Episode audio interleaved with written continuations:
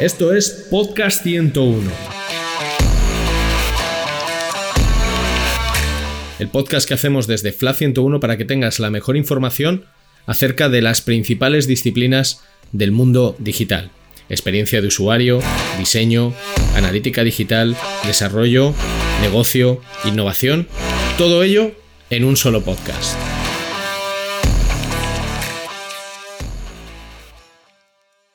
Bueno, pues me han pedido que haga una introducción. ¿Y ahora qué digo?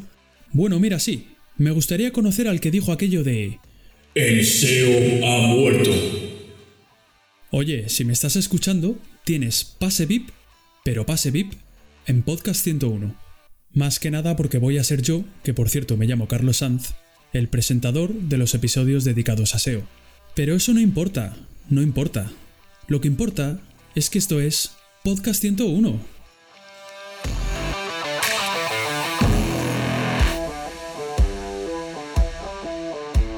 Yo, yo, how you doing, man? ¿Qué tal? Saludos, bienvenidos a Podcast 101 y a un nuevo episodio SEO, en esta ocasión sobre las tan comentadas Core Web Vitals. Pero antes, eh, saludamos a Raquel Fernández Carriles, consultora SEO en FLAT 101. ¿Qué tal estás, Raquel? Muy bien, deseando empezar. Muy contenta de estar aquí con vosotros. Bienvenida, bienvenida a tu, primer, a tu primer episodio. ¿Y a quién tenemos aquí también? A Mauri. Otra vez por aquí, Mauricio ¿Qué Arbona. tal, Chiqui? ¿Cómo estás? ¿Cómo estáis? Qué, qué feliz me haces, ¿eh? Qué feliz me haces. Yo me alegro de que Eh. seas feliz y de que estés feliz. Y encantado aquí de compartir con, con Raquel y contigo. Yo encantado de que estés. Eh, te seguiré presentando como compañero SEO en FLA 101 y como amigo personal. ¿eh? No te preocupes, tranquilo. ¿eh? tranquilo. Raquel, vete preparando por si repites en Podcast 101. Y Seguro, quieres, una, y quiere- y quieres una, una presentación más extensa, ¿vale? ¿Eh? ¿De acuerdo? ¿De acuerdo? El paseo de la fama Bueno, de como- Chiqui. Bueno, como decía, vamos a hablar de Core Web Vitals. Eh, quizás llegamos un poco tarde eh, a este, este episodio. Nunca tarde. Si la dicha es buena. Sí, bueno, en, en cualquier caso tampoco hemos, eh, hemos, hemos podido hacerlo mucho antes, ¿no? Ya que teniendo en cuenta que Podcast 101 eh, acaba de nacer, ¿no? Como recompensa prometemos un magnífico episodio en el que vamos a contar muchas cosas eh, de utilidad y provecho y buenos consejos e ideas que seguro que a más de uno le van a servir. Antes de hablar de Core Web Vitals, eh, quizás sería interesante contextualizarlas primero, ¿no? Porque antes de las Core Web Vitals eh, ya estaba todo el tema del Page Experience. ¿En qué consiste el Page Experience? ¿Cuáles son sus señales? ¿Y por qué se ha convertido en algo tan importante? Pues sí, Carlos, como comentas, eh, antes de escuchar hablar de las Core Web ya escuchábamos eh, en el sector hablar del Page Experience. ¿no? El Page Experience o experiencia en la página al final eh, hace referencia a cómo perciben los usuarios su interacción con una página web. Hasta mayo del 2021 eh, el Page Experience estaba compuesto por tres señales que al final era que el site estuviera optimizado para móviles, eh, que tuviera configurado el protocolo HTTPS asegurando una navegación segura y que no hubiera banners intrusivos que eh, perjudicaran la accesibilidad del contenido. Por ejemplo, a todos nos ha pasado alguna vez que eh, nos metemos en una página web y nos salta una ventana emergente que nos bloquea toda la pantalla y que, y que nos empeoran esta experiencia en la página. ¿Y qué pasó a partir de mayo de 2021? Pues que Google al final lo que hizo fue engrosar estas señales o estos factores del Page Experience, incluyendo tres nuevas métricas, que serían las Core Web Vitals. Eh, serían el LCP, el CLS y el, y el, y el El feed. feed. Hmm. Sí. Eso es. Eh, y a partir de aquí, y como el episodio trata sobre Core Web Vitals, nos vamos a centrar en ellas, ¿no? Este último, este último factor, que, este último elemento que has comentado, Raquel. ¿Qué son las Core Web Vitals, Mauri? ¿Qué nos puedes contar? Como ha adelantado un poco Raquel, pues bueno, la transición natural, bueno, natural que ha querido establecer Google a esa experiencia del usuario, eh, pero detallando un poco más eh, en qué momentos o, o qué aspectos de la web son importantes de cara a mejorar esa experiencia de usuario. ¿De acuerdo? Eh. Como ha adelantado también Raquel, eh, hay tres métricas principales, aunque eh, estas métricas se componen de otras, digamos, submétricas o que se apoyan en otras eh, secundarias, por lo menos de momento. Tenemos la- las métricas de LCP, que tiene que ver con el, con el tiempo de carga, o sea, bueno, con el principal elemento, el elemento más grande, y tiene que ver con la velocidad de carga de la página, ¿de acuerdo? Eh, el CLS, que es la estabilidad visual, los cambios inesperados en el diseño de la página, y el FID, que es la interactividad de la página. Es decir, cuánto tiempo tarda estar, eh, tarda la página en estar activa. ¿De acuerdo? Eso serían a grandes rasgos las, las tres métricas principales que, que estamos ahora trabajando sobre ellas todos los consultores SEO. Sí, sí, y que está siendo un buen, un buen quebradero de cabeza, sí, desde luego. Eh, eh, Raquel antes ha hablado de que efectivamente tienen, eh, tienen gran importancia y que son un factor de posicionamiento desde, desde mayo del año pasado, desde mayo de 2021.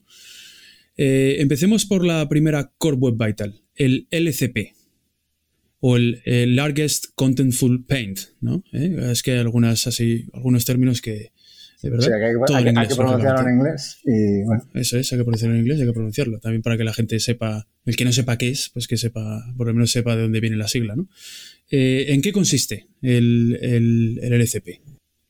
Pues el, el LCP eh, lo que hace es medir el, tiempo de carga del elemento más pesado. Al final nos, nos informa de cuánto tarda en, renderizarse y dibujarse el elemento más pesado de esa página, que puede ser, por ejemplo, una imagen, eh, un vídeo, eh, un bloque de texto, y, eh, no solo, y, también se incluye en este tiempo de carga todo el bloqueo que ocurre antes de, la, del renderizado de este, de este elemento.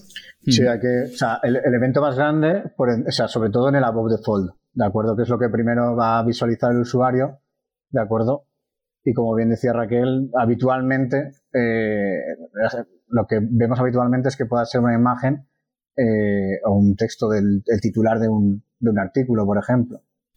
Sí, cambia mucho, cambia mucho si es, eh, por ejemplo, en mobile o es en escritorio. En escritorio suele ser la imagen de cabecera, ¿no? De la imagen grande o destacada de, la página. Suele ser, no siempre. Y en mobile suele ser eh, el titular, ¿no? De la, de la, página o del artículo, ¿no?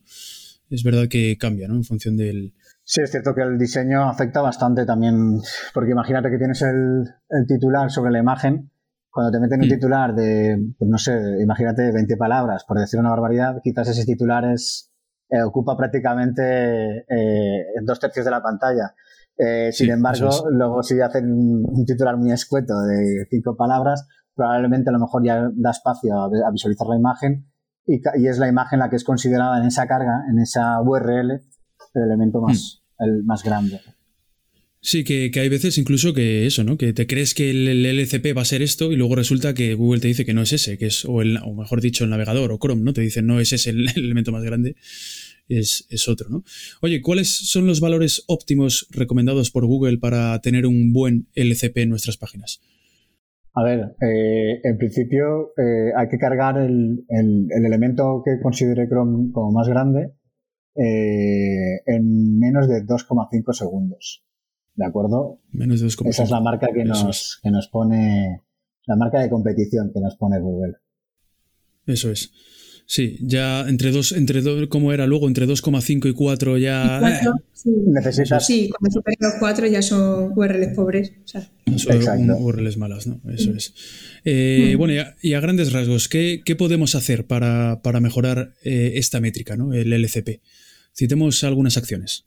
Raquel. Pues sin entrar mucho en detalle, eh, una de las principales acciones, como, como, adelantabais antes, normalmente, sobre todo en la versión desktop, el LCP suele ser la, imagen de cabecera. Entonces, por ejemplo, una acción sería añadir una, etiqueta preload a esta imagen que lo que hace es solicitar la imagen de cabecera antes de que el navegador la necesite. Así, en el momento en el que eh, sea necesaria esta imagen, ya está eh, disponible de manera de manera inmediata. ¿no? También relacionado con las imágenes, eh, hay otro tema que tenemos que tener en cuenta. Eh, hay muchas veces que utilizamos plugins para eh, la carga diferida de imágenes, para Lazy Load, y muchas veces añade automáticamente eh, el lazy load también en la imagen de cabecera. Entonces tenemos que cuidar que el lazy load esté solamente implementado en aquellas imágenes que estén fuera de la ventana gráfica y eh, quitarlo de, la imagen de cabecera. ¿no? no tiene sentido precargar esta imagen si por otro lado estamos indicándole que tiene que cargarla de manera,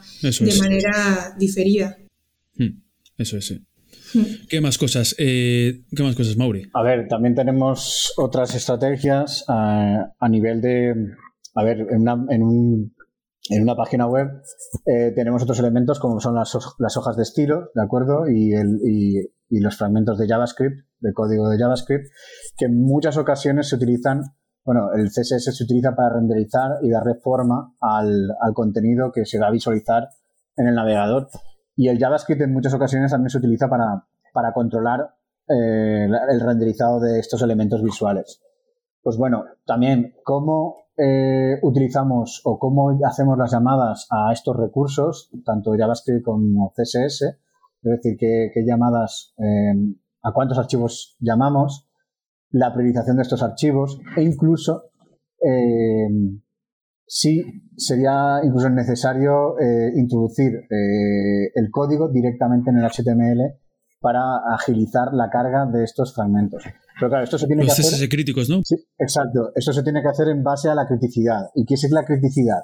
Que es un poco el, otro concepto. Pues aquellos elementos que se utilizan para el primer renderizado. Es decir, para aquello que va a visualizar el usuario en, en el above default. ¿De acuerdo? Tanto en mobile como en desktop. Es decir, lo que va a ver en la primera pantalla. Y hay que priorizar la carga de esos elementos eh, y, el, y el código que se emplea para la renderización de esos elementos. En, en, la priorización, pues bueno, de JavaScript también hay que tener en cuenta, pues bueno, eh, aparte de introducir el código en línea, ¿de acuerdo? Eh, pues bueno, ahí se puede diferir la carga de ciertos códigos o se puede cargar de forma síncrona, dependiendo de lo importante porque claro, hay diferentes grados de importancia con el código, por ejemplo, JavaScript, ¿vale? Pero bueno, eh, sería entrar en, también en, mucho detalle. Y esas son, digamos, los tres, las tres estrategias. Eh, cargarlo en, en, línea, diferirlo o cargar en asíncrono, si tiene una importancia media también. Es decir, si ese código se va a utilizar más pronto que otra parte del código JavaScript. Eso es eso en cuanto a CSS y JavaScript, ¿no? ¿Qué, eh, ¿qué más, Raquel? ¿Qué más? Sí, también hablabas, Mauri, de, la prioridad. O sea, hace poco eh, Google empezó a recomendar eh, utilizar los priority hints, que al final lo que hace es indicarle eh, al navegador la prioridad relativa de un elemento respecto al resto de elementos, ¿no? Entonces tú puedes poner pues, una, una, prioridad alta o baja y en el caso del LCP lo que tendríamos que hacer es eh, asignar una prioridad, una prioridad alta para que ocurra antes que el resto de, elementos. Entonces, es otra forma de, optimizar el, el, ECP. Y también todo lo relacionado con la optimización de la, de la caché, eh, simplificar también, por ejemplo, el, número de elementos que tenga el layout, que puede ralentizar la carga. Entonces, bueno, al final todo esto son acciones que repercuten positivamente en, en el, LCP. Claro, en el supuesto, en el supuesto que planteaba, o sea, que ha dicho ha dado una clave muy importante.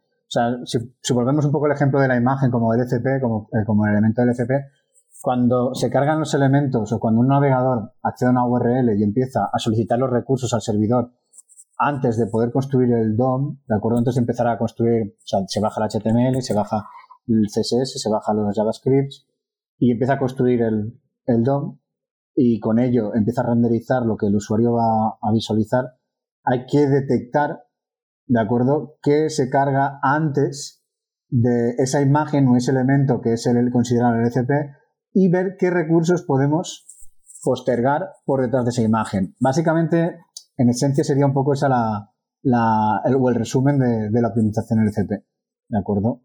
Sí, los, los priority hints que ha comentado Raquel eh, sí que es verdad que son muy interesantes, están ahora como en fase beta, ¿no? Está como está en fase beta ahora Google con ellos, pero son muy interesantes porque incluso eh, pueden llegar, como estabais hablando de, carga, de cargas asíncronas, ¿no? Si tú lo pones, por ejemplo, en JavaScript, eh, le pones una, una importance lowest, ¿no? La, más, el más bajo de todos, o, low simplemente, es una manera también de decirle al navegador que ese recurso no es importante. ¿vale? Que decir, en, en, esa primera carga, ¿no? Ese primer render, ¿no? Y darle, sin embargo, prioridad a ese LCP que sí queremos a esa imagen o a ese H1 o a ese titular, que sí queremos que, priorice, ¿no? De alguna manera, o igual, como decía Raquel también, eh, darle un, un highest, ¿no? Al, al LCP, una, importance highest, para decirle, darle otra señal más adicional a Google de que efectivamente ese recurso, en este caso la imagen o, esa fuente del H1, es lo más, lo más importante, ¿no? Más cosas, los font displays también, ¿no? Los font displays también eh, se pueden llegar a utilizar también, ¿no? Para, para, para mejorar el LCP, ¿no? Claro, no bloquear la tipografía, eh, o sea, no, bloquear el pintado de, del texto hasta que esté la tipografía disponible, eh, también permite que se visualice antes. Sin embargo, eh, no controlar bien este efecto te puede afectar a otras métricas como puede ser el CLS que luego veremos. Porque eh, las técnicas de font display, pues bueno, podemos establecer diferentes tipos de bloqueos, ¿vale? Más largos o mm. más cortos. y hay que jugar con esto hasta que la tipografía esté disponible y ver cómo si nos afecta o no a otros, a otros aspectos de, las web vitals. Mm. Pero bueno, si vas a utilizar Font Display, ¿cuál, cuál diría ese que son los más recomendados, por decirlo así? ¿no? Porque su carga sea la más, la más baja, ¿no? Sería el Swap, ¿no? El Font Display Swap, el Fallback también, O el Optional también, ¿no? Sí, el optional también es bueno, es verdad, sí, porque así no. De cara al CLS, sobre De cara al CLS que no lo afecte luego, sí. Pero lo comentaremos. Y en algún caso, la fallback, si tienes una tipografía por defecto parecida a, hmm. a la final, también podría ser Y luego también otra, otro punto más, así, eh, que podemos decir, el tema de posponer ¿no? la carga de elementos no críticos ¿no? antes del cierre de la etiqueta la etiqueta head, ¿no? Postergarlos un poco de alguna manera, ¿no? Pues eh, eh, parte de código que es verdad que no pesa mucho y no supone mucho, pero bueno, todo lo que podamos subir esas etiquetas preload arriba del todo en el head y bajar otros metas, ¿no? Otros eh, o canonicals, por ejemplo, ¿no? O link rails y cosas así, ¿no? A la parte de abajo del, head también puede ayudar a eso, ¿no? A darle un empujón, ¿no? Al preload. la segunda métrica de la que vamos a hablar es el CLS, que bueno, ya habéis hablado un poco de ella. Eh, una de las tipologías de webs eh, que más sufren con el CLS eh, son los medios de comunicación. ¿no? Mauri lo sabe bien. Mauri lo sabe. Bueno, tú Raquel también. Tú Raquel también. Mauri quizás porque lleva más, más tiempo en, medios, ¿no? Todos aquellos, todas, todas aquellas webs que tengan publicidad, principalmente. Son las que Básicamente, sufren más esta métrica. Sí, pero bueno, también el resto de webs lo sufren, aunque no tengan esa publicidad, ¿no? Pero es verdad que la publicidad, como es más difícil de controlar, ¿no? Que van en el centro. de terceros. Eso es, claro. Eso es. Al final, eh, que no lo hemos comentado eso, el CLS lo que mide es la, estabilidad visual.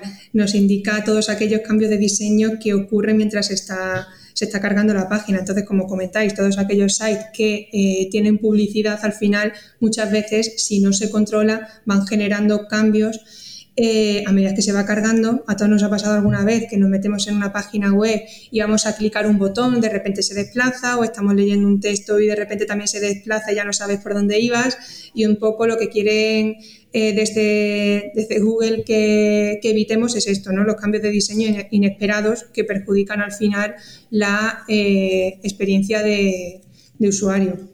Sí, porque es, bastante molesto, es verdad, estoy de acuerdo en que, sobre todo en medios de comunicación, es bastante molesto cuando seguro que a más de uno le ha pasado, ¿no? Que cuando está haciendo. sobre todo navegando desde el móvil, ¿no? Y quiere hacer clic en una noticia, por ejemplo, en un medio, y de repente, ya, justo se ha cargado el banner del anuncio y has hecho clic en el anuncio en lugar de la noticia, y dices, joder, si yo no quería el anuncio, ¿no? Y vuelves atrás.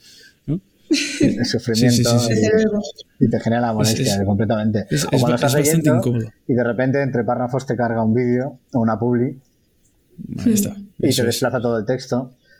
Y tienes que hacer scroll otra vez para abajo para seguir donde, leyendo. Pues esta métrica viene a controlar este tipo de comportamientos en, en la ejecución o en la visualización de la web.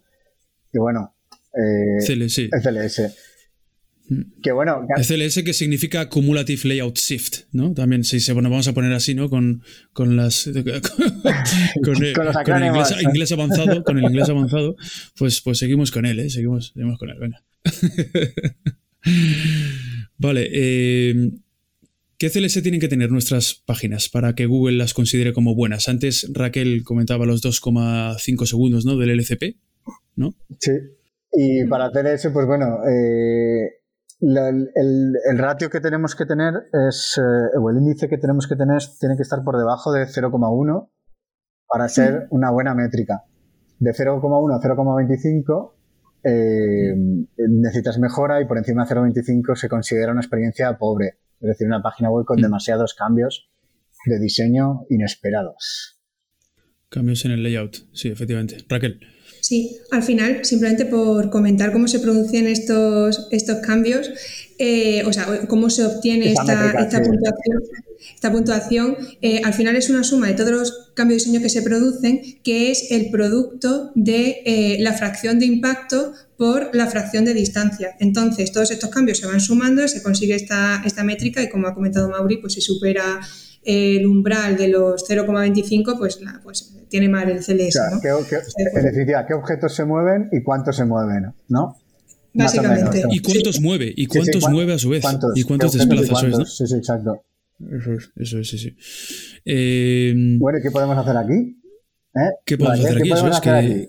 ¿qué, ¿qué, acciones, qué acciones se, recomiendan para, para optimizarlo?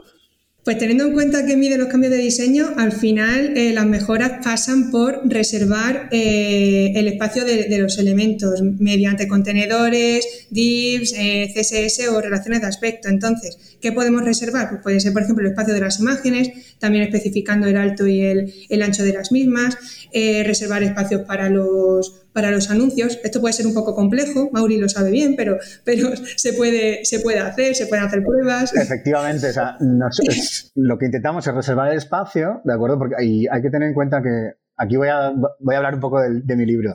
Eh, cuando viene la Publi, para un mismo espacio publicitario, a lo mejor vienen diferentes tamaños. Luego comentaremos si acaso un poco estrategias en este sentido. Pero bueno, tienes que elegir un poquito qué, qué, qué, qué espacio quieres reservar. Pero luego te viene la publi y todo lo que, el HTML, como viene normalmente en un iframe, todo lo que te carga dentro es una caja negra. Esa caja negra eh, es una gracia porque eh, tú no la controlas, pero suma en, suma en el CDS. O sea, y hay muchas veces, en muchas ocasiones, pues bueno, también te lo tienes que, te lo tienes que tragar. O sea, no, no puedes. Pero hay, hay como estrategias, ¿no? En realidad, ¿no? Ya que nos hemos puesto a hablar de esto, hay como estrategias para minimizar riesgos, ¿no? A ver, sí. No vas a conseguir un CLS cero. No se puede contar, ¿no? Pero te, estás viendo la cara, Mauri, y me estás como diciendo. No, sí que se puede este contar. cabrón que me está diciendo. Esto es no. vale, vale, digo, a lo mejor es como un secreto, ¿no? Y que no está bien que la, He adelantado ¿eh? algo, si te vienen ¿Los competidores? Bueno, la, con alguno comentas y al final también ves qué estrategias, intentas saber qué estrategias siguen y tal. Pero bueno, eh, yo lo que también he intentado establecer o, implementar ha sido, pues bueno, si para una misma posición publicitaria venían diferentes tamaños, he planteado diferentes escenarios al cliente. Eh, por ejemplo, eh, podemos hacerlo por probabilidad, es decir, ¿qué, qué anuncio es más probable que aparezca? Si no lo sabemos, pues podemos reservar un tamaño mínimo. Luego puede resultar eh, que, mm, aun reservando ese tamaño mínimo, eh, la publicidad hace recálculos, no los puedes controlar y al final optas por reservar el tamaño máximo y que esos recálculos no se vean, que se queden transparentes. Entonces minimizas, tienes un cambio de diseño al final, pero por lo menos te has evitado eh, todo ese baile. También es cierto que aquí entran otros perfiles, como puede ser gente de diseño, cómo integrar bien la publicidad en, una, en, un, en un frontal, en una página web, ¿de acuerdo? Porque también eh, a veces los tamaños publicitarios son un poco, vamos a decirlo, incómodos de ubicar, ¿vale?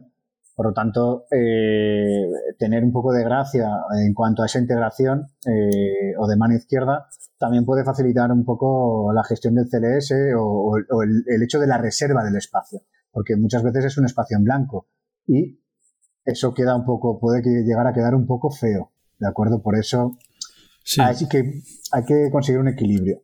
Sí, sí. Eh, no solo los anuncios, los embebidos de redes sociales, eso sí que tiene tela, ¿eh? Porque eso sí que no. Es que, claro, cada, cada, cada, iframe, cada iframe de, de, Twitter o de Instagram tiene su tamaño, claro. Y eso sí que no hay manera, ninguna manera de saber porque dependes de, las, de los millones de personas ¿no? que utilizan estas redes sociales y que claro. a saber qué escriben, qué no escriben, si foto, si no foto. Ahí haces una apuesta por un tamaño, también a la hora de, editar el contenido, pues estableces una estrategia de publicación. Es decir, ya no solo es una tarea técnica, es decir, los, los, redactores o la persona, el, que elabora, la persona que elabora el contenido, también si sabe a qué, a, qué, oye, si conoce las dimensiones que habitualmente se reservan o el formato que sería más habitual o más interesante utilizar, por ejemplo, vamos a, siempre a insertar, intentar insertar tweets que tengan imagen y entre tres y cinco líneas, pues ya puedes establecer un criterio de reserva de espacio. Pero claro, tienes que trabajar de la mano de, la gente que elabora el contenido también. Tú generas la reserva a nivel de, de frontal, generas la reserva de espacio, pero tienes que pedir que encajen los tweets, porque si no se va a quedar, si meten un tweet muy pequeño, se va a quedar un espacio en blanco muy grande. En blanco, eso es que queda un poco feo, sí. Sí. Eh, ¿Qué más? ¿Qué más cosas, eh, Raquel? ¿Qué más cosas? Sí, pues como adelantábamos antes con el ECP, utilizar un font display con un tiempo de bloqueo pequeño para evitar ese cambio, ese cambio en el diseño ¿no? Eh, de la fuente. Eh, y también procurar. tú, tú, recomendabas el optional, ¿no? Eh, sí, el optional, sí, porque tiene un tiempo de bloqueo pequeño y entonces se evita ese cambio que cuando se pone la. Antes de que cargue la fuente que tiene que cargar, se muestra otra y puede haber cambios en el, en el diseño que, que acaban eh, contabilizando para el, el CLS. Y también, eh, y una de las más importantes, es procurar no insertar contenido por encima del actual, porque al final todo lo que se cargue por encima va a desplazar a lo que tenga, a lo que tenga debajo. Entonces se nos, nos va el TLS que sube que, que, da gusto. Sí, porque, todo, todo va en, el efecto dominó. O sea, imagínate que tienes 20 elementos, metes, lo metes como el segundo, venga, 18, 19, 19 elementos por debajo que se mueven. Y con lo que comentaba de las tipografías, la verdad es que aquí hmm. también hay que hilar fino, porque parece que no, pero al final ya no solo afecta al CLS, sino que puede despertar el hecho de ver una tipografía que no sea la corporativa. Eh, pueden haber stakeholders que se sientan molestos, ¿de acuerdo? Porque no responde la imagen de marca. Y eso, eso es. ya no solo es CLS, es también, eh, pues bueno, Sí, efectivamente. Hay, hay, hay, webs, hay clientes que te dicen, no, no, yo quiero que se vea mi, mi tipografía sí o sí. Y, yo no voy a permitir que, simplemente a lo mejor porque la web cargue más rápido, el usuario vea una fuente por defecto. Claro, que ahí por eso es lo que decíamos, que a veces hay que asumir ciertos costes. Lo que decía de optional, la verdad es que la reserva de tiempo es mínima, con conexiones relativamente rápidas, como las hay habitualmente. Eh, pues bueno, casi da tiempo, si está bien priorizada la, llamada a la tipografía, te puede dar tiempo a, bloquearlo justo y tenerla disponible la corporativa a tiempo. Sí, sí.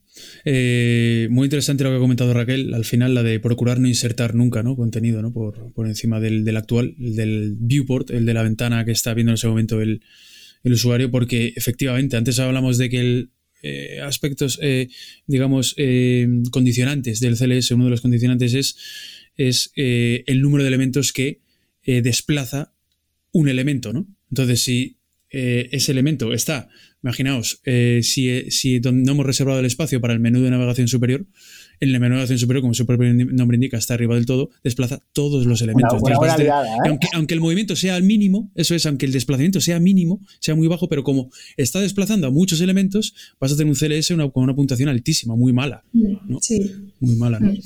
Eh, y por último tenemos el feed, ¿no? First Input Delay. ¿Eh? First Input Delay. Se el inglés. inglés advanced. Nivelazo, nivelazo. Eh, que es el, retardo ¿no? en la primera interacción, básicamente, ¿no? Sí. Eh, a ver, bueno, me lanzo yo eh, mismamente. Si es el tiempo que tarda la, web en estar operativa ante una interacción del usuario, ¿de acuerdo? Es decir, en el momento que el usuario intenta realizar alguna acción en la página web, ¿de acuerdo? Aquí eh, vamos a aprovechar esta métrica para, para hablar un poco también de mm, algo especial que tiene esta métrica, y es que realmente esta métrica depende totalmente de las condiciones de navegación del usuario. Es decir, eh, y aprovechamos para comentar un poco cómo Google mide eh, las Core Web Vitals. Lo hace a partir de Chrome, ¿de acuerdo? Porque lo hemos dicho, hemos pasado un poco de puntillas. Y es, es una medición completamente de campo. Es decir, a partir de Chrome va tomando los, eh, los datos que tiene cada usuario, que accede a proporcionar esta información y los va almacenando eh, Google en, sus bases de datos, ¿de acuerdo? Em, estas métricas dependen de la conexión del usuario, de la versión de Chrome, del procesador que tenga en su ordenador, eh, de las ventanas que tenga abiertas. Es decir, depende de mil factores, ¿de acuerdo? Eh, entonces, eh, puede variar mucho porque esta métrica depende principalmente de cuánto tiempo o qué capacidad tiene el navegador para cargar todo el código y poner y renderizar la página y ponerlo a disposición del usuario.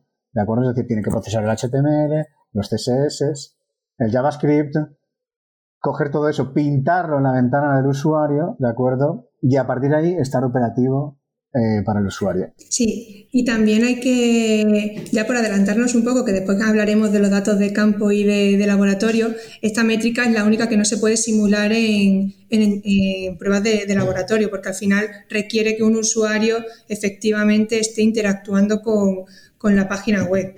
Pero bueno, esto ya lo comentaremos un poco después. Eh, también esta, esta métrica, por lo menos eh, yo personalmente todavía no, me he encontrado con muchos proyectos que tengan problemas con el FID, no como con el LCP o CLS, que es eh, lo que hay que trabajar. Yo por lo menos me he encontrado por ahora que es lo primordial a, trabajar.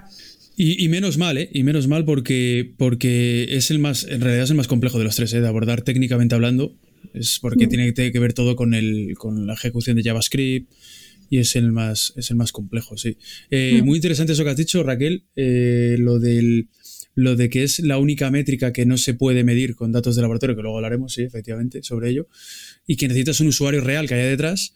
Pero claro, al final el feed lo que mide al final es el tiempo que pasa desde que el usuario hace una interacción, como puede ser clic en un botón, eh, play en un vídeo o play en un audio, ¿no? o clic en un enlace, hasta que el navegador puede procesar o puede responder, mejor dicho, a esa interacción del usuario. ¿no? Eh, entonces, claro, hace falta un usuario real, hace falta una persona que interactúe con la página. ¿no? A ver, se puede emular esta métrica y Google también proporciona, eh, luego hablaremos un poquito de ello, otras métricas como el tiempo de bloqueo o el, o el tiempo potencial de FID, ¿de acuerdo? Pero bueno, eh, son métricas de laboratorio y no dejan de ser estimaciones, pero bueno, que luego te permiten a ti eh, ir realizando optimizaciones o hablar con el equipo técnico para tener puntos para hacer instantáneas de referencia, básicamente. Que si consigues reducir esos, esos mejorar esas métricas, se entiende que los datos de campo van a tender a mejorar eh, también, ¿de acuerdo? Eh, ¿cuál, es la, ¿Cuál es el feed óptimo este que recomienda Google, que nos sugiere Google para, tenerlo bien, en ese, para estar bien en esa métrica, para pasar el corte? Para pasar el corte tenemos que estar por debajo de los 100 milisegundos de latencia máxima entre que el usuario realiza la interacción y, percibe que se ha puesto en marcha algo. Luego tendríamos de entre 100 y 300 milisegundos eh, necesitas mejora y por encima de 300 tienes una experiencia pobre. Vale. Eh, y así, rápidamente, eh, ¿qué hacer para, mejorar el feed? Eh, así, grosso modo, vamos a decirlo así, grosso modo. Vale, pues, pues, como comentabas antes, Carlos, está muy relacionado con el tema de la ejecución del JavaScript, así que todo lo que sea reducir recursos JavaScript, su peso, reducir el tiempo de, de ejecución del mismo o también reducir otro tipo de recursos como pueden ser CSS, fuentes, imágenes, su peso, eh, minificar el, trabajo del, hilo principal, nos va a ayudar a, mejorar esta métrica. También algunas de estas acciones también al final acaban repercutiendo al LCP y nos permite mejorarlo. O sea que... Aquí, y aquí también hay una acción que hay que comentar, que es que te tienes que apoyar mucho en el equipo de desarrollo y que lo digas, sí, sí. Sí, porque al final nosotros aquí podemos eh, identificar, eh, gracias a Chrome, podemos a lo mejor identificar momentos de bloqueo eh, del hilo principal, podemos detectar recursos de JavaScript que son más grandes o que no están siendo utilizados, pero al fin y al cabo la arquitectura del código la va a conocer el equipo de desarrollo, el equipo técnico del proyecto, mucho mejor que nosotros, ¿de acuerdo? Y aquí hay que trabajar de la mano con el equipo, con el equipo técnico y en algunos casos incluso estás a su merced. Eh, bueno, y ya veremos qué pasa con las eh, nuevas dos métricas de Core Web Vitals que anunció Google para implementar: smoothness y responsiveness. Aquí habría que poner música de miedo.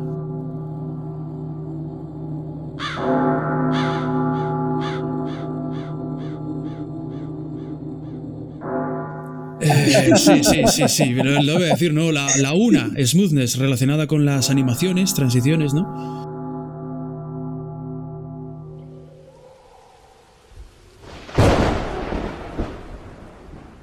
y la otra responsiveness con las interacciones, ¿no?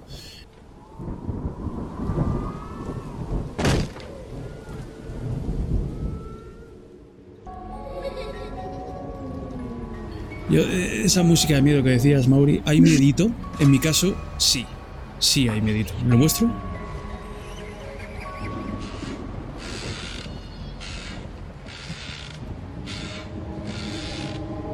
Siempre. A ver, Sí. todo lo que sea. eh, por lo menos te genera inquietud, ¿vale? Vamos a ser polite, por no decir miedo. Por no ser unos acojonados, ¿no? Claro, Por ser- claro, por ser unos acojonados, ¿no? dices, bueno, ¿y ¿cuándo, cuándo Claro. va a venir con las leches? ¿Cuándo lo va a poner en marcha esto? ¿Y, y qué, y qué- qué sabemos hasta ahora? Que es verdad que se sabe poco, ¿no? De smoothness y de responsiveness, ¿no? De estas dos nuevas Vitals, ¿no? Que las ha anunciado eh, Google. eh, bueno, las anunció ya. Eh, ¿Qué podéis contarnos, eh, Raquel? Vale, pues eh, la primera de, ellas, el, smoothness, al final lo que está es centrado en eh, la suavidad de las animaciones. Lo que quiere Google es que cuando los usuarios naveguen por la web, estas sean fluidas y eh, bastante eficientes. O sea, por ejemplo, eh, evitar que las animaciones estén cargando a trompicones, que se vea, que se vayan notando los cambios de fotogramas eh, porque al final, pues eso, repercute como siempre en una, en una mala experiencia de, de usuario. Al final, pues va a premiar aquellas webs que se sienten suaves y fluidas al, al- al navegar. Y bueno, y la otra, la otra métrica eh, que, se está, que se ha puesto sobre la mesa es el responsiveness o la capacidad de respuesta que tiene el sitio web. Y esto yo lo llamaría FID 2.0, ¿vale? Porque tiene que ver, digamos, es una, es una extensión, una continuación por lo que se, por lo que se intuye en la documentación de, Google de, en, web.dev. Eh, eh, lo que se intuye es que es un desarrollo de esta métrica, es decir, lo que pretende medir es la latencia que existe entre que el usuario realiza una acción, ¿de acuerdo? Y el, el navegador es capaz de ofrecer la respuesta y el usuario la percibe. Pongamos un ejemplo, ¿de acuerdo? Es decir, cuando hacemos un drag and drop en, en, en Gmail, ¿de acuerdo? Al pinchar y arrastrar Perdona, Mauri. eh, sí, eh, eso te iba a decir, que, que comentaras ese ejemplo eh, que estábamos hablando antes del drag and drop este, que me parece muy interesante, sí. Sí, es decir, que esta métrica va, va a contar. Pretende, pretende medir la experiencia que tiene el usuario cuando hace clic en el elemento, mantiene el clic presionado, se produce esa, eh, ese efecto de, estar desplazando esa capa, ese elemento hacia otro punto, sueltas el clic y se realiza la acción y ves en, el entorno visual, en la web, que se ha ejecutado esa acción de drag and drop. Por lo que pretende medir es todo ese tiempo de interactividad. ¿Cuánto tiempo el navegador en responder? A ver, si juntas la métrica de smoothness y responsiveness, eh, lo, que, lo que junto con las otras tres que tenemos, parece que Google lo que quiere es que una web se asemeje a, una aplicación nativa, prácticamente, que la experiencia sea eh, como si estuvieses navegando con una aplicación, porque al final, eh, si cargas muy rápido, no tienes cambios inesperados, eh, la página web está interactiva enseguida, luego cuando realizas algún movimiento, algún cambio, se ajustan los elementos con suavidad, no percibes esos cambios bruscos y además las acciones que ejecutan, las interacciones más complejas, responden en tiempo y forma. Oye, pues eh, si estas métricas las tienes bien, joder, va a ser un currazo ¿eh? para el equipo. Va a ser un currazo. Eh, sí que es verdad, yo me preguntaba, eh, bueno, ya me he preguntado muchas veces que, que al final todas estas, la- todo el tema de las Core Web Vitals son al final muy lógicas, ¿no? O sea, que es como, es una putada para nosotros como SEOs y para los desarrolladores, No, no, que da trabajo, pero son hombre, muy trabajo. lógicas al final.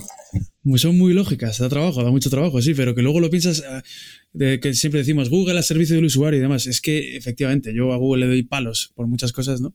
Pero también hay veces que hay que reconocerle que las cosas que saca para, me- para, para forzar a los webmasters tienen toda la lógica del mundo, Es claro. comprensible. O sea, él tiene una experiencia de, de su producto intenta mejorar la experiencia del usuario, intenta poner al usuario en el centro para que no se vaya de su producto y por ende los resultados que ofrece pretenden que mantengan esta experiencia en el usuario, para así él garantizar que siempre va a ofrecer el mejor, la mejor respuesta, ya no solo en cuanto a, mm, validez de la información, sino a eh, experiencia de consumo.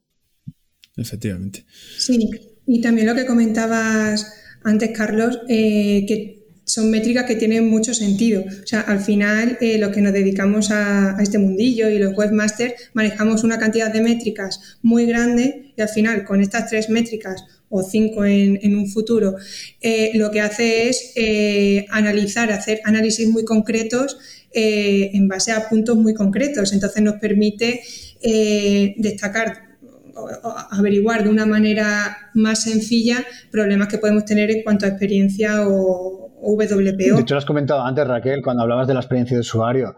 Eh, ya existía el concepto de experiencia de usuario previamente. Y antes del concepto eh, experiencia de usuario teníamos la velocidad de carga, que era el primer factor, siempre ha sido un factor presente eh, a optimizar en una web para darle esa sensación de no espera al usuario. ¿Qué ha ocurrido? dispositivos más complejos, mejores conexiones, mm, lenguajes de programación que permiten más, eh, más interacción o permiten desarrollar cosas más complejas. Por lo tanto, eh, la experiencia de usuario o esa experiencia se vuelve más también más exigente. Hmm. Eh, aparte de estas métricas, también hay que hablar de, cómo recoge estos datos Google a lo largo del tiempo. ¿no?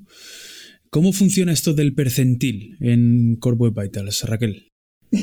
Vale, eh, bueno, primero un pequeño resumen de lo que ya ha adelantado antes Mauri, que al final eh, estas métricas corresponden a eh, datos de campo, es decir, datos de usuarios reales agregados de, los usuarios que han accedido en un periodo de, 28 días a, la web, ¿no? Y todos estos datos al final se recopilan segmentados por, dispositivo, eh, tanto a nivel mobile, que incluyen también las páginas AMP, como la versión escritorio. Entonces, lo que hace Google es calcular cada una de estas métricas englobando al 75% de las, de las visitas. ¿Y por qué el 75 y no el 95, 90 u otro, u otro percentil? Pues bueno, al final Google lo que quería era elegir un percentil que cumpliera eh, dos criterios. Uno es asegurar que la mayor parte de las visitas que acceden a, una web experimenten eh, una buena experiencia de usuario y por otro lado que este eh, percentil no se viera afectado en exceso por valores atípicos. Entonces, si nos centramos solamente en el primer criterio, cabe pensar, en el criterio de que la mayor parte de los usuarios tenga una buena experiencia, cabe pensar que a lo mejor un percentil, por ejemplo, del 95% tiene más sentido, ¿no? Al final te asegura que una mayor parte de usuarios eh, tenga una experiencia óptima. Mm. pero ¿qué ocurre? Que si, por ejemplo, eh, tenemos un site con 100 visitas y eh, cinco o más son malas, experimentan algún valor atípico, por ejemplo, porque están entrando a través de, conexiones lentas, dispositivos eh, antiguos o lo que sea, se va a manchar al final todas las, las Core Web Vitals. Entonces, una, un percentil un poco más más objetivo, ¿no? más justo sería del 75, que por un lado garantiza al final que tres de cada cuatro visitas tengan una buena experiencia de página pero que después puedes tener un margen de hasta un 25% de visitas con valores atípicos y que no te echen al traste todas las optimizaciones que has ido haciendo y que no se te manchen los, los resultados. Por eso un 75. Y al final, sí. Y aquí al final hay otro tema eh, que creo que es bastante interesante relacionado con los valores atípicos y también con lo, lo que comentábamos antes de que estas core vitals son bastante, que tienen sentido y que son bastante justas, pero hasta qué punto es justo teniendo en cuenta que recogen datos de usuarios reales. Es decir, eh, si ahora mismo nos centramos en, por ejemplo, una página web cuyo mercado, su público objetivo se encuentra en LATAM, al final allí, comparándolo, por ejemplo, con Europa, las conexiones suelen ser eh, peores, ¿no? Entonces, al final, todas las visitas que tiene esa página web acceden desde una, conexión más lenta y, por ende, las web se verán perjudicadas. Entonces, todo esto hay que, hay que tenerlo en cuenta, que al final sí, y, no, es tanto porque tú eh, tengas malas core web vitals, sino porque, eso es, ha ido en el clavo, yo creo, sino porque los usuarios que acceden a tu web tienen conexiones lentas o dispositivos muy antiguos que empeoran, que enmarronan, ¿no? De alguna manera no emborronan o eso claro, las Condiciones, las condiciones de campo son eh, críticas. Pero claro, aquí también hay que cabe mencionar que al final en el país de los tiempos el tuerto es el rey. Quiere decir que si todos tienen eh, una mala experiencia, o sea, todos generan unas métricas de mala experiencia, quien tenga unas métricas que a lo mejor se encuentran en necesitan mejorar, pues probablemente mejoren posicionamiento. Claro, pero realmente imaginaos ahora eh, una web que venda mm, lo que sea, me lo invento, camisetas serigrafiadas en, México. Bueno, si al final, como comentas, eh, acaba compitiendo con otros sites también cuyo público objetivo está en México y tal y cual, pues el, el tuerto es el rey. Pero ¿qué pasa? Un site que, que tenga mercado en México, que sea un site multiregional, cuyo eh, público objetivo también se encuentre en otros países, como puede ser España, eh, Francia, lo que sea, otros países europeos. Al final, ese site, el, grueso de las visitas van a acceder desde países más desarrollados, con lo cual las Core Web Vitals van a estar mejor para todo el site en general. Eh, porque no va a sufrir tanto de, que el grueso de las visitas acceda desde, desde LATAM. Entonces, no es tan justo. Eso sí. Bueno, pues hecho el repaso de las Core Web Vitals, eh, hablemos ahora de su medición. ¿no? Antes hemos hablado un poquito, ¿no? Datos de campo, datos de laboratorio y demás. Hay dos grandes bloques para medirlas, los denominados datos de laboratorio y los datos de campo. ¿Qué diferencias hay entre unos y otros? Vale, pues los datos de campo, como adelantábamos antes, al final son datos de usuarios reales que, a, acceden a, una web desde múltiples dispositivos, ubicaciones distintas, etc. Y los datos de laboratorio son eh, datos simulados al final en, un ambiente controlado con, una conexión eh, que nosotros determinemos y desde el dispositivo que, que, nosotros también eh, configuremos. Entonces, bueno, al final la, diferencia entre unos y otros radica precisamente en eso, que uno es un entorno simulado y otro son datos reales de navegación de usuarios. Y al final eh, ambos datos nos van a servir, por ejemplo, para ver cómo tenemos las Core Web Vitals, nos vamos a fijar en los datos de navegación reales, pero para hacer pruebas o para medir el impacto de una acción en concreto, eh, utilizaríamos lo de laboratorio. Al final podemos sacar una muestra de cómo estaba eh, el LCP o el CLS o lo que sea antes de implementar una mejora y cómo está justo después con estos datos de, laboratorio. Sí, en entornos de pre, en entornos de, de, test, todo eso sirven los datos de laboratorio y los datos de campo con usuarios reales, que también llamado CRUX, ¿no? El Chrome User Experience Report este de, Chrome, ¿no? Eh, que, son que recoge datos ¿no? de, usuarios, de usuarios reales. Eh, ¿Qué herramientas y extensiones encontramos que nos puedan ayudar y decir si tenemos eh, buenos valores o no en Core Web Vitals? A ver, las propias herramientas de como PageSpeed Insights, o sea, bueno, métricas de, de laboratorio o métricas locales, por llamarlas de alguna forma, tenemos PageSpeed Insights, eh, Google Lighthouse, ¿de acuerdo? Que no está integrado en, en PageSpeed Insights. También tenemos eh, alguna extensión de Chrome, ¿de acuerdo? Eh, las DevTools, que son muy, muy cómodas porque las tienes arriba en el navegador y puedes visualizarlas. O incluso herramientas de terceros como WebPage Test, que te permiten también trabajar con condiciones bastante estables. Porque para hacer las pruebas de laboratorio incluso en tu máquina, a ver, eh, si vas a trabajar eh, temas del ECP, tienes que preocuparte sobre todo de tener una conexión más o menos estable, ¿de acuerdo? Y no tener tu ordenador muy sobrecargado. Es decir, cuando, haces tú las pruebas y haces instantáneas para, el, para hacer recomendaciones al cliente, cuando haces las instantáneas en tu máquina, por ejemplo, o en un entorno de pre, tienes que asegurarte que ese entorno está más o menos estable, que cuando hiciste las, la foto y la segunda foto que haces se hace en unas condiciones muy parecidas, ¿de acuerdo? Quizás el CLS no es tan crítico en el sentido de, porque para detectar el movimiento, pues bueno, aunque el tornado se haya un poco más petado, eh, puedes trabajar igualmente y el movimiento se va a producir de la misma, de la misma forma, ¿de acuerdo? Pero sí que hay que intentar mantener esas condiciones de laboratorio estables. Y luego, a efectos de, compararte las métricas de campo, eh, Google nos da información a partir de, del informe de BigQuery, de Crux de BigQuery, ¿de acuerdo? También tenemos mucha información eh, en Google Search Console. Eh, tenemos dos informes, aparte de la información segmentada por mobile y desktop, ¿de acuerdo? Eh, incluso una extensión de Web Vitals para, para Chrome. Eh, muchas veces nos encontramos con el problema de por dónde empezar ¿no? a atacar las, las Core Web Vitals. Y esto se hace particularmente patente en sitios grandes con miles, hablamos de miles, decenas de miles o incluso centenares de miles de, de URLs, ¿no? ¿Qué podemos hacer para priorizar las acciones y crear una metodología de trabajo? Es decir, ¿qué, es interesante analizar de cara a conocer por dónde empezar primero? Por orden de importancia, ¿no? Porque no olvidemos que Google valora las Core Web Vitals eh, de, un site a nivel de dominio, ¿no? Por lo que cuanto más reduzcamos eh, el número de URLs malas de nuestro site, mejor valorados estaremos eh, para con Google. Sí, pues lo primero que habría que hacer es ver cuál es la métrica que reporta mayores problemas, al final para, empezar por allí. Entonces, una vez tengamos detectada si el principal problema es, por ejemplo, el ECP o el CLS o el feed, empezar a eh, profundizar en el análisis. Después, tendríamos que analizar el tráfico por, dispositivo.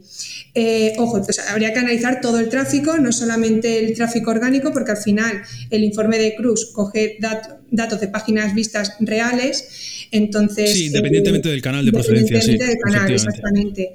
Y también eh, podemos, por ejemplo, con Google Analytics, eh, utilizar algún, información que nos devuelve, por ejemplo, de, la resolución de la pantalla que más se utiliza, con la que más nos visitan los, usuarios, entonces podemos afinar estos datos haciendo esta segmentación. También nos permitirá a nosotros a la hora de hacer pruebas simular esa, resolución de pantalla y que es especialmente útil, por ejemplo, eh, para las pruebas del CLS, porque al final vemos eh, las pantallas, eh, cómo, cómo se producen esos cambios de diseño en las pantallas más utilizadas por, por nuestros, por nuestros usuarios. ¿no? Sí, que al final las acciones que pretendemos implementar, básicamente al final eh, desde FLA lo que intentamos es hacer como un embudo. Es decir, ver a las eh, aquellas condiciones que pueden tener un mayor impacto, ¿de acuerdo? Eh, lo que ha comentado Raquel, ver cuál es la métrica.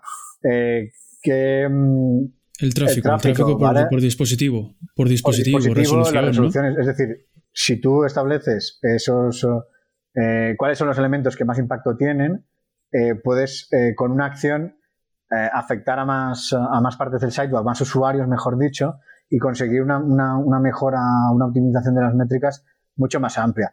Y este proceso lo iríamos iterando. Es decir, se tiene que repetir en el tiempo, ¿vale? No, tú no, nosotros no optimizamos las web venga, ya, ya hemos terminado. No, habrá que, ojalá, no, pero habrá que repetir este análisis, porque de lo que decía ella, las pruebas las hacemos con este dispositivo, pero después, ¿cuál es el siguiente dispositivo que nos interesa atacar? ¿De acuerdo? Porque la gran mayoría del tráfico, por ejemplo, es mobile. yo primero ataqué las Core Web Vitals en mobile, ¿de acuerdo? Eh, posteriormente, luego aparte también Google nos marcó unas prioridades, todo se ha dicho. Dijo que iba a ser más importante primeras métricas en mobile y ya desde febrero, desde finales de febrero, eh, desktop ya también marca la diferencia. Entonces teníamos que atacar primero un, tipo de dispositivos y después otro. ¿De acuerdo? Sí, luego, claro, dispositivo del dispositivo, cada dispositivo tiene, tiene su tamaño, tiene su, eso, su resolución. Entonces, lo que tú decías, lo que decías vosotros al final, que, que primero eh, mirar a ver qué es lo que más utilizan los usuarios, ¿vale? Y hacer las pruebas sobre eso que más utilizan los usuarios para saber que vamos, a, lo que tú decías, Mauri, ¿no? impactar al, máximo número posible de usuarios. Y también hay que tener en cuenta, y esto sobre todo va en sites donde a lo mejor tenemos diferentes tipologías de página, y hablando un poco, volviendo al, caso de los medios, ¿de acuerdo? Donde tenemos la gran mayoría de URLs de un medio son un tipo de objeto editorial, que pueden ser los artículos, ¿de acuerdo? También tienes a lo mejor fotogalerías, videogalerías, MP Stories, pero eh, lo que más se consume, ¿qué tipo de objeto es? El artículo. Pues atacamos primero el artículo, es decir, vamos a optimizar primero el artículo, porque vamos a, vamos, ya de por sí, el 80% o el 90% de, de, las visitas que se producen, independientemente de la fuente de tráfico, son artículos, ¿de acuerdo? No, tan, no, es tan importante a lo mejor como parecería una home o, una portada de sección. Entonces, también se prioriza a nivel de eh, contenido del site. ¿De acuerdo? Sí, Sí, y también si analizamos los datos en Google Search Console eh, y vemos eh, las URLs que presentan algún tipo de, reportan algún tipo de error, vemos que normalmente se suelen agrupar eh, URLs y suele corresponder en muchos casos también URLs que tienen la, que, son al final el mismo, la misma tipología de página, porque al final tienen una serie de problemas o subyacentes que una vez lo apliques en una, al final se va eh, o sea, a lo mejor es en una, al final se va a extender al resto. Suelen agruparse así. Claro, comparten elementos y hmm. es más fácil, es más sencillo, genera mayor impacto. Sí, también se puede eh, analizar el, tráfico, ¿no? De las eh, por diferenciando, hablabais de URLs por tipología, ¿no? Y también URLs por ciertos tipos de recursos que usan, ¿no? Por ejemplo, URLs que eh, tienen vídeos embebidos, URLs con iframes de redes sociales, ¿no? Eh, con mapas embebidos también, con audios, con directos. Pues todas esas cosas también es bueno analizarlas, ¿no? Para saber también, eh, para de alguna manera separar y saber si efectivamente merece la pena empezar por ellas, empezar a atacar esas tipologías de, digamos, de URLs con esos recursos, ¿no? O por el contrario no, ¿no? Basándonos un poco en lo que decías, ¿no? Por eh, cantidad de visitas que tienen, ¿no? Claro, un mismo objeto, un mismo objeto, un mismo artículo puede contener diferentes tipos de lo que tú comentas, diferentes tipos de embebidos. También, en base, a lo mejor una, una, una sección o, un dominio utilizan más un tipo de recursos que otra. Eh, en base a esos, a esos embebidos o esos recursos que van eh, insertados dentro del, del, objeto, también se realizan, se realizan pruebas. Es decir, partes de un modelo básico y vas complicando el objeto para ver qué eh, resultados estás obteniendo. ¿De acuerdo? También es, un evolutivo de la propia eh, optimización que haces en ese objeto en particular. ¿De acuerdo? O sea, al final, el análisis de una pequeña, de, una tipología puede dar para mucho, dependiendo todo lo que podamos, los diferentes elementos que introduzcamos dentro de esa tipología. Eh, bueno, y una vez tenemos el análisis entero realizado, llegaría el momento de extraer las conclusiones correspondientes y empezar a atacar las Core Web Vitals eh, siguiendo un orden. Sí, al final comentábamos lo del impacto, eh, Chiqui.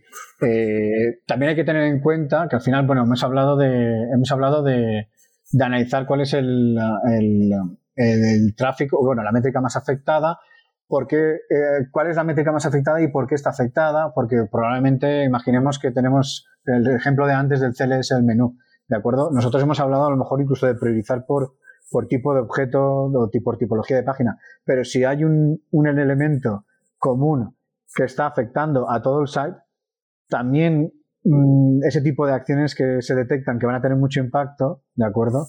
Eh, se pueden priorizar antes. ¿De acuerdo? Entonces, lo que siempre vamos a intentar buscar es aquello que va a resultar más fácil de implementar y que produzca una mejora más amplia y mayor. Es decir, más horizontal en todo el site y de mejora de puntuación mayor posible. ¿De acuerdo? Y todo esto se pacta normalmente con el equipo de desarrollo cuando tú tienes toda la batería de acciones eh, preparada. No sé si va un poco por, por ahí tú. Sí, y, sí lo que, y lo que decía, y lo que decía Raquel, eh, de, eh, de al final atacar el mayor número de URLs posibles parecidas, que incluso de eso te lo otorga eh, Google Search Console, ¿no? Y te dice URLs de ese tipo, ¿no? Que se están viendo afectadas pues, por el CLS o por el LCP y te dice incluso el número, la cantidad de URLs parecidas, similares, ¿no? Que, se están viendo afectadas, ¿no? Entonces, eh, eso también te permite seguir un orden, ¿no? Porque, oye, si el 90% de mis URLs son de esta tipología que te está diciendo Google, ¿no? A través de Search Console, pues voy a atacar primero estas, es, primero estas URLs, ¿no? Para quitarme todo lo posible o mejorar todo, en, todo lo posible la cantidad de URLs. La gravedad de la métrica también habrá que tenerla en cuenta, ¿de acuerdo? Porque a veces eh, tienes mucho CLS, pero estás en un espacio donde necesitas mejora, es decir, que no está mal del, no está mal, mal del todo, y tienes a lo mejor menos páginas afectadas con un LCP muy negativo, ¿de acuerdo? Y a veces tienes que valorar. Y ahí, al final, entra en juego un poquito la conversación con el propio cliente, el equipo técnico eh, o incluso pues tu propia pericia. De acuerdo, en cuanto a. Es que depende del tipo de incidencia que haya que. El tipo de Sí, porque de hecho, de hecho, ya. Eh, de hecho, yo no recuerdo, pero yo creo que. Ya no recuerdo bien, ¿eh? pero tendría que mirarlo. Pero creo que el LCP, ¿no? Es el, es el elemento eh, que más importancia tiene para Google. O sea, es decir, que si tú tienes un mal LCP, es la métrica. En un 25%. En un 25, ¿no? En un 25% del LCP, ¿no? Sí. Sí, le da, bastante, le da bastante importancia y también yo diría porque es la más clásica. Quiero decir, el tiempo de carga siempre, siempre ha estado ahí. De acuerdo esa sensación de carga rápida, es lo primero que el usuario discrimina eh, eh, para cerrar una ventana de un navegador, básicamente. Si un elemento más grande tarda mucho, eh, el usuario va a tener la... que, dan igual el, resto de métricas, básicamente, tiene su sentido. Pero sí que es cierto que he observado que al final tienes que tener como dos de las tres métricas en, buena posición para, para librar el tiro. Y bueno, y paralelamente, ¿qué, qué, podemos hacer? ¿no? ¿Qué podríamos hacer para ir monitorizando de, de forma recurrente si las implementaciones que, que, se van haciendo surten efecto y vamos mejorando nuestras Web Vitals? ¿no? Porque ese también sería un poco el siguiente paso lógico, ¿no? Sí, pues por ejemplo se puede generar un, un data studio que se actualice de manera periódica por ejemplo, para hacer esto podemos utilizar eh, Screaming Frog. Bueno, al final es que Screaming Frog sirve, sirve para todo. Y podemos eh, automatizar crawleos eh, periódicos. Podemos hacerlo de manera diaria, semanal o un poco como las necesidades del proyecto lo, requieran. Y con la API del PageSpeed exportar estos datos a, a, Google Drive y ahí con un Data Studio pues ir monitorizando todas estas métricas de, de manera periódica. Exacto, sí, sí. Al final eh, es que la rana eh, sirve para un roto y para un descosido. Es, es, es, una maravilla. es una herramienta que es una maravilla. A mí me encanta. Sí, al final con la API, con la API de Lighthouse, eh, PageSpeed, ¿vale? Eh, al final la puedes atacar directamente por programación, por, por, código. Podrías desde Sheets crearte un script o desde Python recuperar información. Pero es que para el usuario medio, que a lo mejor no tiene conocimientos de programación, esto ya te lo está proporcionando Screaming Frog es decir, acceder, atacar a la API de Lighthouse. Y encima tienes eh, la programación, es decir, que puedes eh, recuperar esa información periódicamente y almacenarla. Al mismo tiempo, como, como, bien comentaba Raquel, los datos de Data Studio, eh, o sea, los datos de, que tú recuperas de Screening Frog, los puedes cruzar en Data Studio, puedes cruzar varias fuentes, aparte de tirar de Sheets, puedes tirar de el informe de BigQuery de Crux. Entonces tú puedes cruzar las, las métricas de campo con las métricas de, eh, que tienes de mm, reales. Perdón, las métricas de laboratorio con las métricas reales. Entonces, cada vez que realizas un cambio, eh, si tú estás haciendo una monitorización eh, periódica, siempre hay que tener en cuenta que los datos de Crux se van a actualizar cada 28 días. Por lo tanto, hay, que llevar, hay que hacer un seguimiento un poco de las acciones que se están implementando en los diferentes sprints para hacer y cuándo se te actualizan los datos de Crux para hacer un punto de corte y poder analizar la comparación. Es cierto que puede resultar un pelín opaco porque en el informe de, si tú implementas ocho acciones, por decir un número, eh, no vas a poder a lo mejor saber cuál es la que tiene más impacto. Con las métricas de laboratorio probablemente sí. ¿De acuerdo? Sí, secuencias eh, la ejecución de las, de las acciones, pero habitualmente no las vas a secuenciar.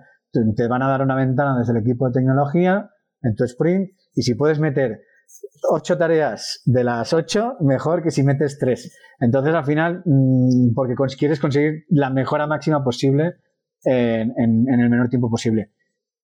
Hmm. Y luego, cabe, cabe mencionar que a veces mm, pensamos que la suma de las acciones todas van a traer una mejora pero puede resultar que alguna de las acciones entre en conflicto, o sea, alguna de las optimizaciones entre en conflicto con otra métrica que habíamos, que pensábamos que no, iba a afectar.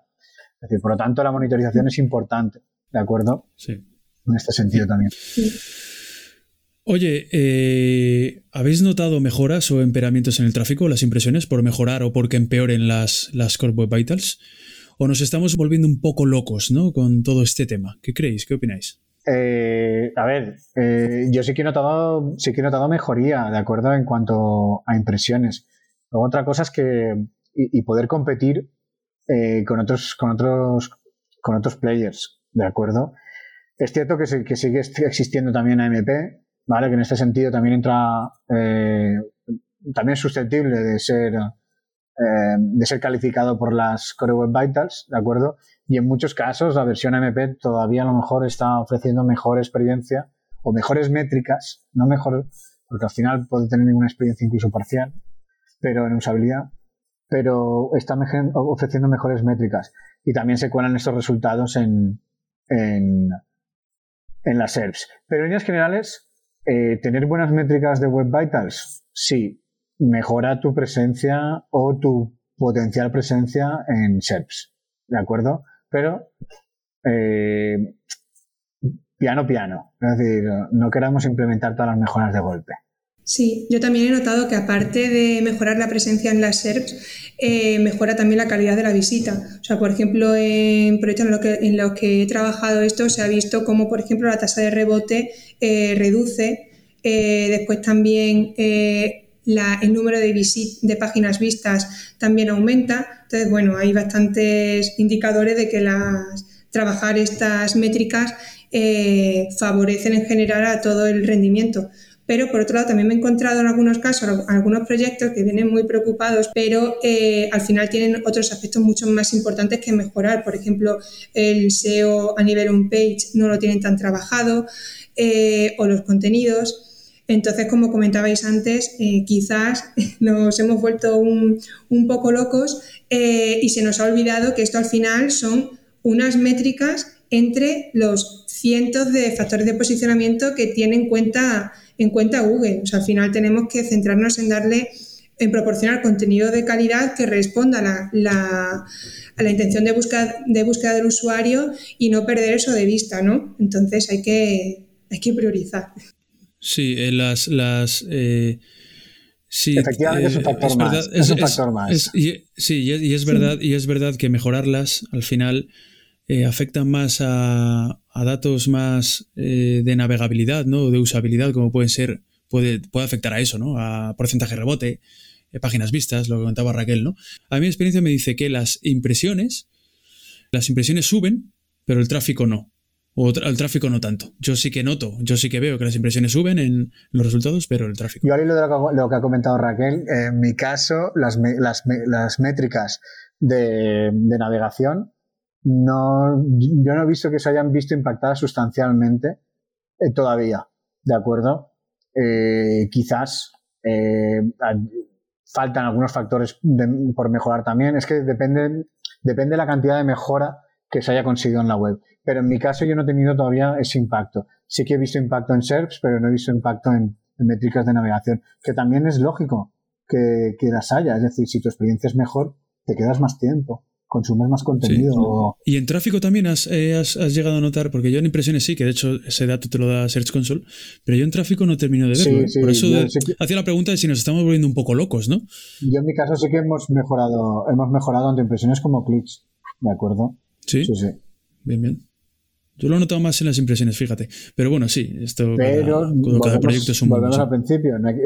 Se han implementado más acciones más allá de las web vitals. Entonces, eh, claro, es muy difícil aislar. Luego decir, oye, ¿a qué se debe esto? ¿Atribuirías completamente a las Web Vitals? Claro, ese es el problema, eh, no, eh, exclusivamente no. Están como factor, pero hay un conjunto de acciones. Y esto hay que recalcarlo mucho, que en un proyecto de SEO, y es que lo ha dicho muy bien Raquel, o sea, hay muchos otros, muchos otros factores y que no se nos olviden.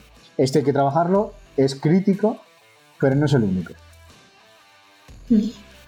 Pues hemos llegado al final.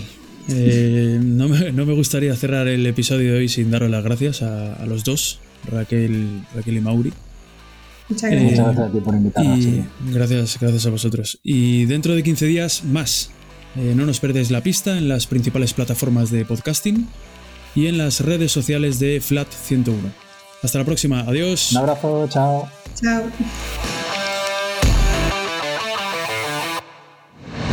Esto es Podcast 101. 101. 101.